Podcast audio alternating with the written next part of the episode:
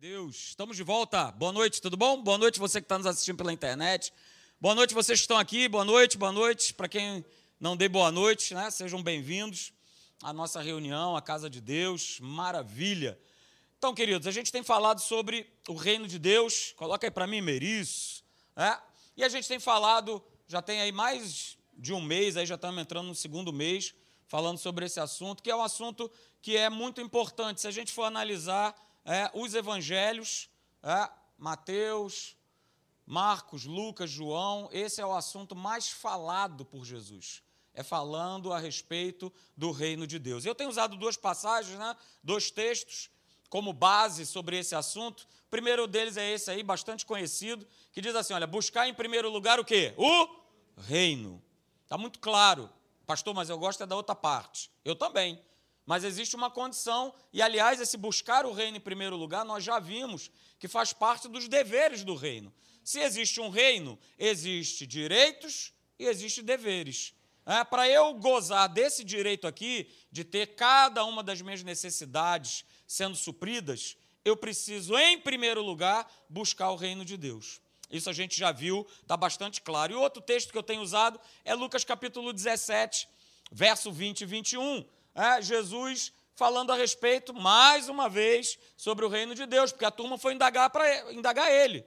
Eles esperavam um reino militar, eles esperavam um reino geográfico, eles esperavam né, que Israel se tornasse uma nação e viesse a dominar todo o contexto do mundo, que na época era dominado pelos romanos.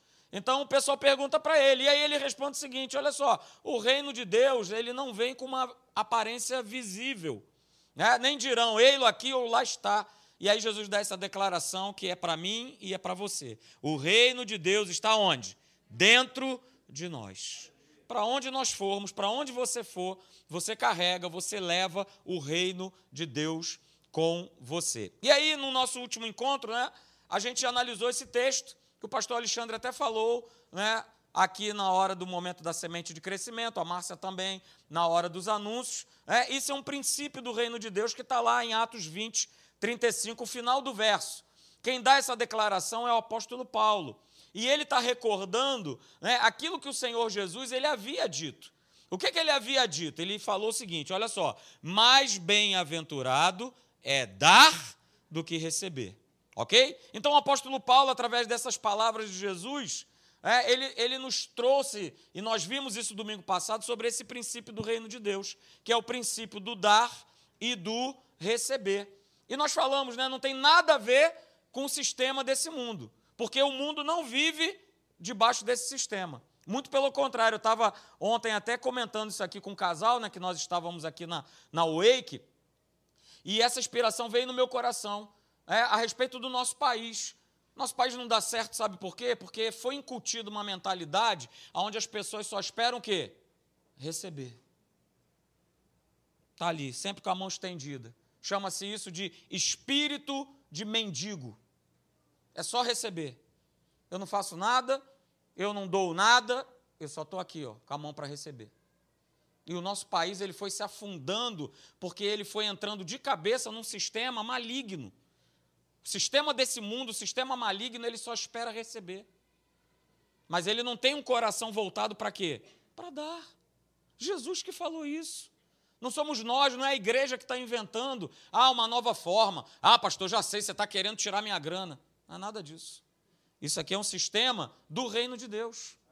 Se eu quero ser bem-aventurado, e essa palavra no grego diz que bem-aventurado é salvo, é liberto, é alegre, é curado, é próspero, e você vai colocando aí. É isso que significa ser bem-aventurado. Mas para eu viver esse tipo de vida, qual é a minha atitude? Qual é o meu posicionamento? É dar, queridos. Dar, ok? E aí Jesus ele também vê um outro aspecto. Eu li esse texto para você no domingo passado, eu quero ver de novo. Né? Porque quando você fala esse contexto de dar e receber, na tua mente, na minha, projeta-se logo um monte de cifrões voando. Mas dar e receber é muito mais amplo do que somente grana. E Jesus ele fala isso. Né? Veja o que ele fala lá em Lucas 6,38, na versão da Bíblia Viva. Ele diz: Olha, porque se vocês derem, mais uma vez ele falando, vocês o quê? receberão. E ele está falando aqui num contexto de relacionamento, ele não está falando de dinheiro. Às vezes as pessoas usam até esse texto, sem problema nenhum, tá? Falando a respeito de finanças, mas o contexto desse texto é de relacionamento. E ele fala assim: olha, então se vocês derem, vocês receberão. As suas dádivas voltarão a vocês em medida cheia, transbordante, apertada, sacudida, para dar lugar a mais um pouco até transbordar, até derramar. E aí Jesus, mais uma vez, olha, à medida que vocês usarem para dar, ele está falando de dar, ó, seja ela grande ou pequena, ela será usada para medir aquilo que vocês né, vão receber de volta. Cara, isso é loucura para as pessoas que estão aí fora. Isso é loucura, porque, volto a dizer, as pessoas estão programadas somente para receber. No nosso país, nós temos uma cultura do inferno, né, chamada Lei de Gerson, que eu preciso levar vantagem aonde? Em tudo. Não importa se eu vou magoar uma pessoa, não importa se eu vou puxar o tapete dela, não importa se eu vou estar enganando, não, pouco importa. Mas esse é o sistema do mundo. Nós estamos falando sobre o reino de Deus. E nós somos cidadãos do reino de Deus. E a gente precisa experimentar, queridos. Olha para mim, você precisa experimentar a alegria que é de você ser doador. Doador do teu tempo, doador de recursos, doador de talentos, doador de habilidades. Para quem? Para as pessoas. Porque tudo isso que nós temos foi Deus que nos deu. Nada vem de nós. Então nós falamos domingo passado, né? Essa frase maravilhosa aí, olha, dar Doar não é uma questão de quanto dinheiro, de quanto tempo, de quantos talentos eu tenho nas minhas mãos, mas é uma questão que de quanto amor eu tenho no coração. E esse amor não é sentimento, esse amor é o amor de Deus. O quanto eu tenho né, depositado na minha vida esse amor ágape, para movido por esse amor, aliás, é o lema da nossa Wake, né? Movidos por amor, né? que movido por amor eu vou ser doador.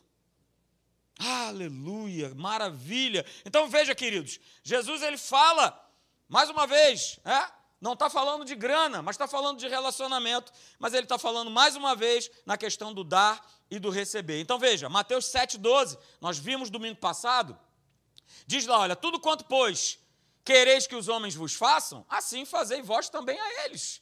Ou seja, primeiro eu dou, primeiro eu faço, primeiro eu respeito, perdoo, amo. Primeiro, primeiro, sou eu que oferto, sou eu que dou, e aí eu vou estar é, amparado legalmente pela palavra de Deus para poder receber. Queridos, o que eu quero que façam a mim, eu também faço aos outros. Porque tudo o que a gente faz de abençoar as pessoas, nós vamos receber de volta, é o que está escrito na palavra de Deus. Paulo experimenta isso né? E ele fala isso para a igreja de Filipos, porque essa igreja, nós falamos domingo passado, ela né, o abençoa financeiramente. E ele fala a respeito de uma associação. Nós vimos isso domingo passado. Filipenses 4,14. Né? Ele fala: olha, vocês, fizesse, vocês fizeram bem, porque vocês se associaram comigo, o quê? Na minha tribulação. Vocês me suportaram, vocês entenderam, vocês pegaram a palavra de Deus, o que, que significa o dar e o receber. Então a igreja de Filipe monta essa parceria maravilhosa com o apóstolo Paulo, não é isso? E aí ele vai apresentar para a gente, mais uma vez, o contexto do dar e do receber. Veja aí Filipenses capítulo 4, verso 15 e 16, que fala assim: olha, e sabei também vós, filipenses, que no início do evangelho, quando eu parti da Macedônia, nenhuma igreja se associou, ninguém. No, no tocante ao quê? Quem não quis se associar com ele? Qual tocante? Dar e receber o pessoal estava ainda com a mentalidade presa a só querer receber.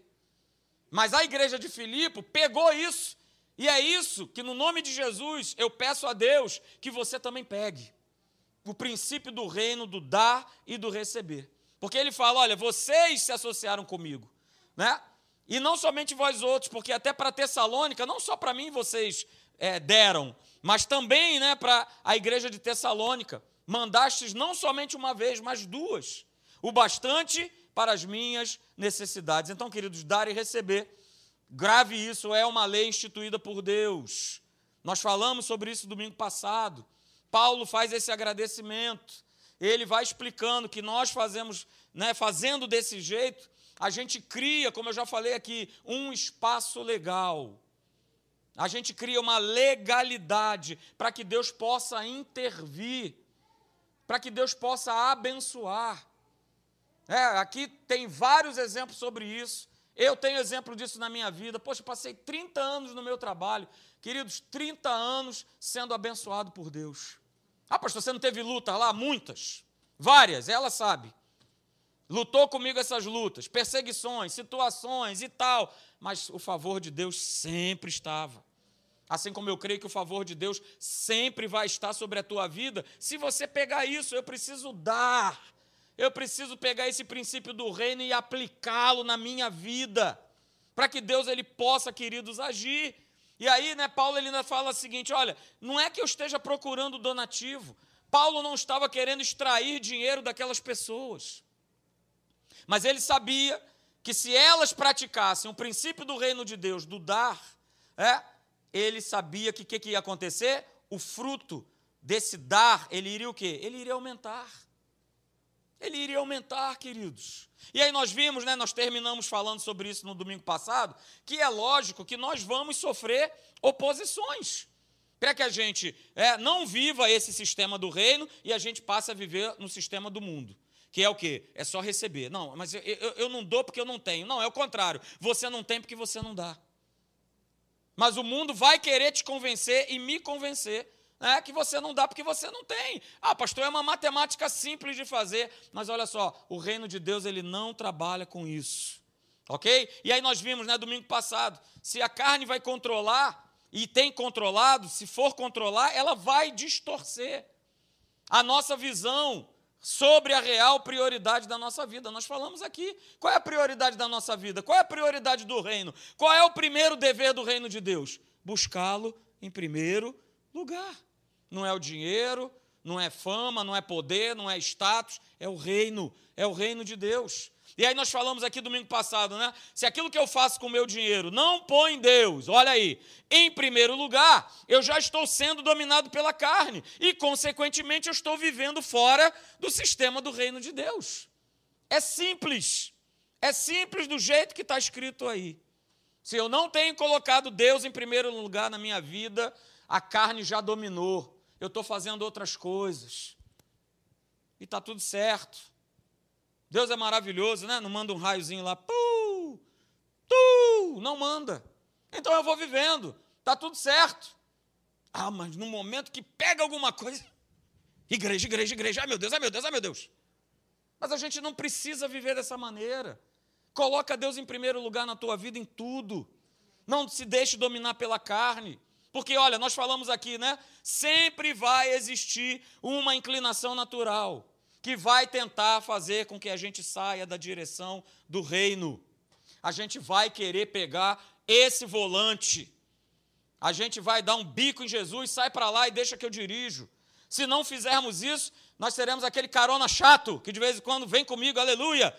Né? Não é minha esposa, não. Graças a Deus ela não faz isso. Se você pensou nela, pensou errado. Mas aquele carona chato que, olha, não, não, já ligou a seta, não, já vai para cá. E a gente vai fazendo isso com Deus. Não, não dobra para cá. Não, aqui é melhor. Jesus, tem um atalho aqui, ó, é melhor. Cara, Deus não nos chamou para viver por atalhos. Ele chamou para viver pela palavra. Viver por atalhos é estar vivendo com base no sistema desse mundo. Num primeiro momento vai dar tudo certo. Ei! O inferno vai te enganar com isso. Mas a gente sabe que no final são caminhos de morte são caminhos de morte. E aí nós terminamos falando, né? A palavra de Deus, ela funciona como esse volante para dar direção na nossa vida, para a gente estar, tá, né? Jesus segurando nele e a gente só uh, recebendo, aleluia. Glória a Deus. Então veja bem, queridos, nós gastamos aí domingo passado, se você está assistindo pela internet, não teve oportunidade de ver, está gravado lá no nosso canal do YouTube, vocês também. Dá uma conferida lá, você vai entender exatamente aquilo que nós falamos aqui domingo passado. E aí, com base nesse entendimento, nesse princípio que nós vimos do dar e do receber, que né, é um princípio do reino de Deus, a gente vai estar falando hoje e a gente vai gastar uns domingos falando sobre isso. Eu estava até falando isso com os pastores lá em cima. Eu tenho três anos e meio aqui na igreja, eu nunca falei sobre esse tema, mas isso veio no meu coração. E agora eu quero falar com você e a gente vai gastar aí alguns domingos falando sobre a prosperidade no reino de Deus.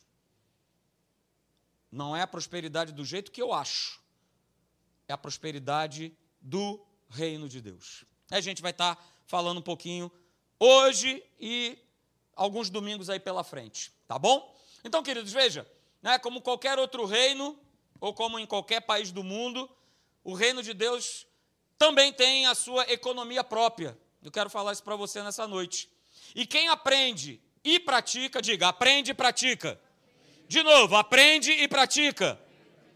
Quem aprende e pratica as leis financeiras da palavra vai obter sucesso e prosperidade no Senhor. Quero também te falar uma outra coisa: no reino de Deus, crises financeiras, oscilação da bolsa de valores, bolha imobiliária, é, aumento do dólar, aumento do combustível, seja lá o que for, não trazem instabilidade econômica para o reino, não trazem instabilidade para as nossas vidas, não trazem, não trazem prejuízos para nós, que somos cidadãos do reino de Deus. Guarde isso. E aí eu quero que você guarde também isso nessa noite, aleluia. Já vai recebendo aí, vamos começar a lançar essas bases aí da prosperidade no reino de Deus. Veja, o conceito de riqueza na economia do reino de Deus não está baseado simplesmente no ter. Pastor, você é contra ter? Não, claro que não. Mas não pode ser baseado somente no ter, queridos. Mas precisa estar baseado no quê? No ser e no viver. Eu vou repetir: o conceito de riqueza na economia do reino de Deus não está baseado no simplesmente ter porque a gente sabe, tantas e tantas pessoas têm tantas coisas, possuem tantos bens, têm tantas riquezas, mas vivem uma vida miserável. Então nada tem a ver com ter, isso é o sistema do mundo, isso é o reino do mundo. O reino do mundo nós somos avaliados por aquilo que nós temos, mas no reino de Deus, o que vale é o que nós somos e o que nós vivemos. Eu vou repetir.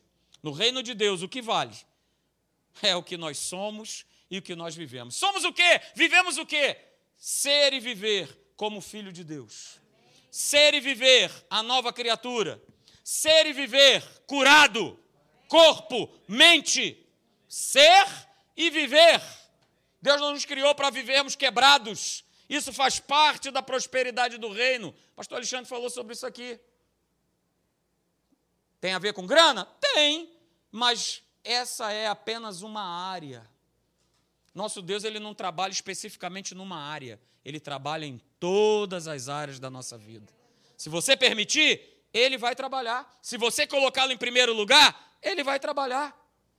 Então, querido, ser e viver como filho de Deus, ser e viver a nova criatura, ser e viver curado, ser e viver como mais que vencedor. É esse ser e viver que a palavra fala que nós precisamos estar ligados. E aí, queridos, né? Se perguntarem para você o que é prosperidade, e eu já falei sobre isso aqui, a primeira coisa que vem na nossa cabeça, é, na cabeça de qualquer pessoa, as pessoas vão relacionar essa pergunta a cash, a dinheiro. Não é isso? Aliás, abrindo parênteses, né, que eu falei agora cash, não é isso? Eu vou começar a cobrar do senhor. Né? É, pelo merchandising né, que é feito aqui, porque é, é impressionante. Então, depois você deposita lá no, na urna um, né, um, porque é realmente, mas vamos lá. Né?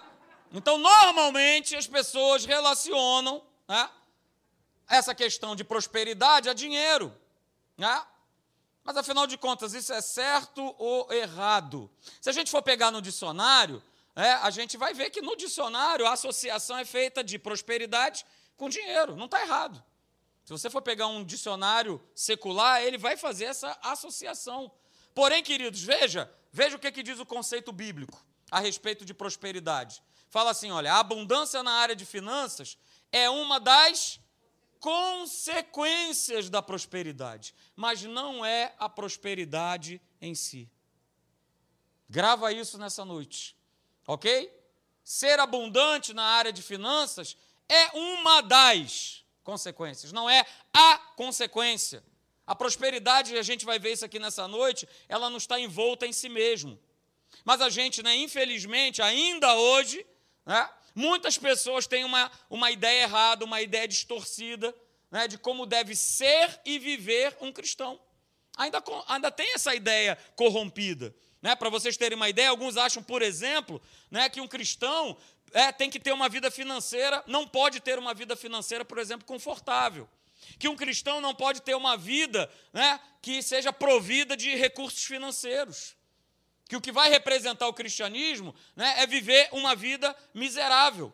Porque dessa forma a pessoa será mais humilde. Mas a gente sabe que isso não é verdade. Humildade não tem a ver com grana. Porque tem muita gente que é cheia da grana e realmente é humilde. E tem gente que não tem nada e são pessoas soberbas e orgulhosas. Então não tem a ver com isso. Então tira isso da sua cabeça. Sabe por quê? Porque Deus ele é a fonte da bênção. Deus ele é a origem de todas as coisas. Deus é um Deus generoso. Deus é um Deus que te ama. Então, essa é a prosperidade do reino. Veja, eu quero mostrar para você, veja lá o que está escrito lá, Salmo 35, verso 27. Para você perceber, queridos, que é vontade de Deus que nós sejamos prósperos, porque nós somos cidadãos do reino de Deus. Essa é a condição de nós sermos prósperos. Veja o que está escrito em Salmo 35, verso 27. Cantem de júbilo e se alegrem os que têm prazer na minha retidão. E digam sempre: glorificado seja o Senhor. Olha aí, que se comprais, que tem prazer, que se alegra na prosperidade do seu servo. Então, esse é o prazer de Deus, nos ver prósperos nos ver curados, nos ver saudáveis, nos ver abençoados, nos ver mais que vencedores. Ele tem prazer, ele se alegra. Então está muito claro, queridos, que Deus ele tem esse prazer, ele tem essa alegria de nos ver prósperos. Ok? Porém, né, será que a gente tem compreendido exatamente a amplitude do que se refere à prosperidade no reino? E eu quero trazer ao longo desses domingos essa compreensão sobre o que é a prosperidade no reino. Ok? Será que Deus se preocuparia em nos abençoar tanto financeiramente e Ele deixaria as outras áreas das nossas vidas descobertas? Vai pensando aí. Será que Ele faria isso? Ah, eu supro uma parte. A gente conhece Filipenses 4,19. Eu supro as tuas necessidades. Mas e as outras áreas da nossa vida? Será que elas ficariam, Deus deixaria elas descobertas? Claro que não. Claro que não. Afinal, não ia né, adiantar de nada a gente ter algo muito bem resolvido de um lado e numa outra área da nossa vida ou em outras áreas da nossa vida ela está completamente devastada, ela está completamente arrasada. Eu quero te falar nessa noite que a palavra de Deus ela também nos ensina que existe algo que eu e você nós precisamos fazer para que nós possamos viver essa prosperidade que já foi preparada para cada um de nós, desde antes da fundação do mundo. Veja, veja o que está escrito lá em Deuteronômio 29, verso 9. Olha, guardai. E eu sublinhei aí os dois verbos, porque um não vive sem o outro. Guardai, pois, as palavras desta aliança e cumpri-as, ser e viver. Guardai. Guardai as palavras dessa aliança. Guardai. Hoje nós vivemos numa outra aliança, numa superior aliança, mas a gente precisa guardar essa aliança no nosso coração e mais do que guardar, nós precisamos viver, nós precisamos cumpri-la. Para quê? Aí está a resposta no próprio texto. Para quê? Para que a gente possa prosperar em tudo. Veja, não é somente na área de finanças, mas em tudo quanto nós fizermos na nossa vida. E queridos, não tem coisa mais maravilhosa você perceber isso, que Deus é contigo. Quando Ele te dá um espaço para você montar um consultório, é? quando Ele te abençoa no trabalho, quando Ele te manda mais clientes, né? quando você vive né, prazerosamente dentro da tua casa. Não, cara, isso é ser próspero. Não é ter uma vida perfeita, mas é ter uma vida de prosperidade. Você reconhece, eu reconheço que existe a mão de Deus sobre a nossa vida. Então, por conta dessa palavra, desse verso, né, o cumprimento dessa palavra, ele está atrelado a uma resposta que precisa ser nossa. Nós precisamos cumprir a nossa parte o quê? Nessa aliança. A parte de Jesus já foi feita. Ele na cruz proveu saúde, proveu prosperidade, proveu salvação, proveu a tua família sendo salva. Ele só foi provendo, provendo, provendo, mas existe a nossa parte. De nós guardarmos e cumprirmos, de nós guardarmos e obedecermos, de nós guardarmos e nós vivermos.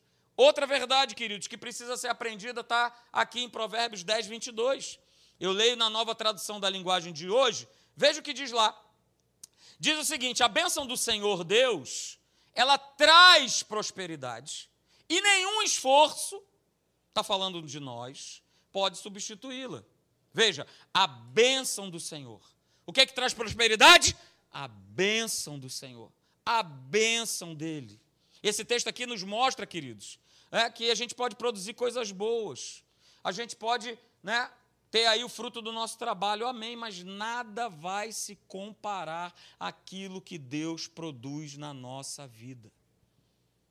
A gente não despreza né, o esforço do nosso trabalho, né, a gente não despreza o, o, usufruir das conquistas que Deus vai dando, né, do teu esforço, né, de você, por exemplo, estudar, de você buscar se aperfeiçoar, né, de você estar tá aí. Legal, e não há problema nenhum disso. Mas veja o que diz o texto: nenhum esforço pode substituir a bênção que vem do Senhor.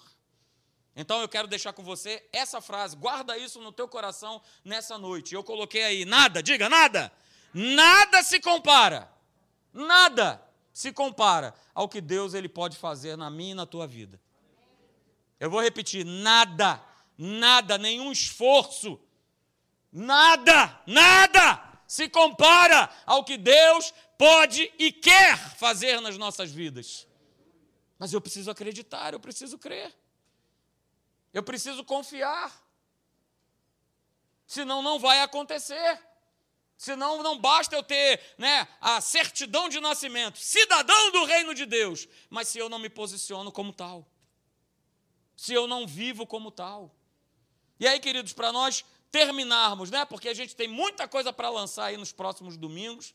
Então a gente vai cortando esse bifinho, né? Como diz o pastor Hélio, né? Aleluia, botando assim na sua boquinha. Uma delícia, né? Molinho, aquele filezinho mignon, ó. Uh! Aleluia! E aqueles que gostam do filezinho mignon, digam amém. Oh, aleluia! Glória a Deus!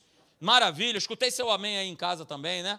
Glória a Deus, é isso aí. Né? Então a gente vai terminar agora para que você pare por um minuto, você também aí, olha só, homework ao vivo. Aleluia. Dever de casa sendo feito agora. Corrigido agora. Aí, mais uma vez. Né? Ele já está me lembrando aqui. Fui falar homework, o homem fica doido ali, ele fica doido. Né? Eu vou começar a falar agora somente na nossa língua materna. Então, dever de casa. Esquece o homework. Esquece o cash. Dever de casa. Então, dever de casa, eu quero que você agora, por um minuto, pense nessa pergunta que eu vou te fazer. Pense mesmo. É claro que eu não vou falar para que você responda. Você que está em casa também, faça esse exercício aí. Vai te edificar bastante por conta dessa mensagem que nós estamos trazendo nessa noite. A pergunta é a seguinte, queridos: se você tivesse muito dinheiro hoje, agora, o que você faria com esse dinheiro? Seja sincero. Vai pensando, se você tivesse muito dinheiro, o que você faria hoje com esse muito dinheiro que você né, olhou ali para sua conta e. Uau! O que você faria?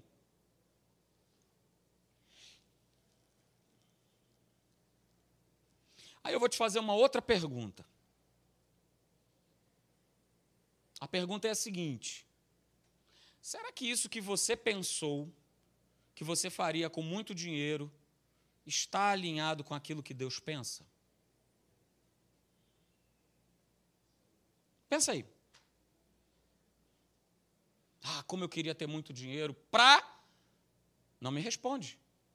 Mas esse para, ele está alinhado com aquilo que Deus pensa? Porque certamente, queridos, há um plano, há um propósito de Deus para cada um de nós no que diz respeito a finanças. Isso é indiscutível. Eu li aqui três, quatro textos falando a respeito de prosperidade. A gente tem muitos mais textos falando sobre isso.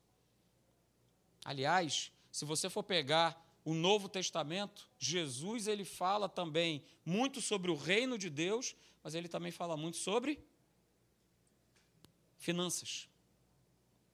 Hum, legal. Ah? Então Deus tem um propósito, querido, nessa área, lógico. Mas se você é um filho de Deus, quantos filhos de Deus temos aí? Aleluia. Cidadão do reino, algum cidadão do reino aí? Aleluia. Você só vai conseguir viver a real prosperidade. Diga, real prosperidade. Real prosperidade. Você só vai conseguir viver a real prosperidade se você entender qual o princípio bíblico que traz essa real prosperidade para a tua vida. Tem uma frase do pastor Hélio, né? Todo mundo conhece o pastor Hélio aí? Conhece aí? Conhece? Quem conhece? Diga, quem, vou fazer a pergunta ao contrário. Quem não conhece o pastor Hélio? Não conheço. Tem alguém aqui? Não? Todo mundo conhece? Beleza. Então tem uma frase que ele fala sobre isso que é muito legal, que eu queria que você anotasse, né? Olha aí que legal. Olha a frase que ele falou nós aprendemos. Veja, a aliança de prosperidade que Deus tem para nós é sempre um meio para um fim e nunca um fim em si mesmo. Grava essa frase. Isso fala do reino. Olha só, aliança de prosperidade. E veja, já vimos aqui, prosperidade não é só questão financeira mas ela abrange todas as áreas da nossa vida. Essa aliança que pega todas as áreas da minha vida sempre é, é um meio para um fim e nunca um fim em si mesmo. E aí, você está olhando para essa frase falando assim, cara, mas isso é totalmente contrário, isso é um absurdo no que diz respeito aos conceitos de prosperidade deste mundo. É, Exatamente é. É totalmente contrário. Mas a prosperidade do reino de Deus, ela afirma, e aí guarde isso aí também, vou soltar, hein? Atenção, hein? Vou trocar, hein? Posso trocar? Aleluia! Né? A prosperidade do reino, ela nos afirma o seguinte: olha só, não é o desejo de Deus sermos prósperos apenas para nós mesmos. Eu vou repetir não é desejo de Deus, não é o sistema do reino que nós sejamos prósperos somente para nós mesmos. Eu vou repetir: não é desejo de Deus, não faz parte do reino de Deus que nós sejamos prósperos apenas para nós mesmos, mas que a prosperidade do reino de Deus tem, obviamente, um sentido mais amplo. Qual é o sentido, pastor? Sermos também um instrumento abençoador para outras pessoas. Então a gente hoje lança essa base, tirando o foco da gente, tirando o foco daquilo que eu tenho ou daquilo que eu busco ter, porque eu posso ter, Deus pode conceder, mas tudo isso que Deus te concede, tudo isso aquilo que Deus faz que você chegue às tuas mãos, lembre-se, precisa estar alinhado com a sua palavra e você precisa estar pensando em quem? No no outro. Seja da sua casa, seja das pessoas que estão ao seu redor, seja daquela pessoa que Deus né, te, te tocou, falou contigo: olha, é, é isso aí. Vamos lá, parte para cima. E aí, né, para a gente terminar, você pode ficar de pé.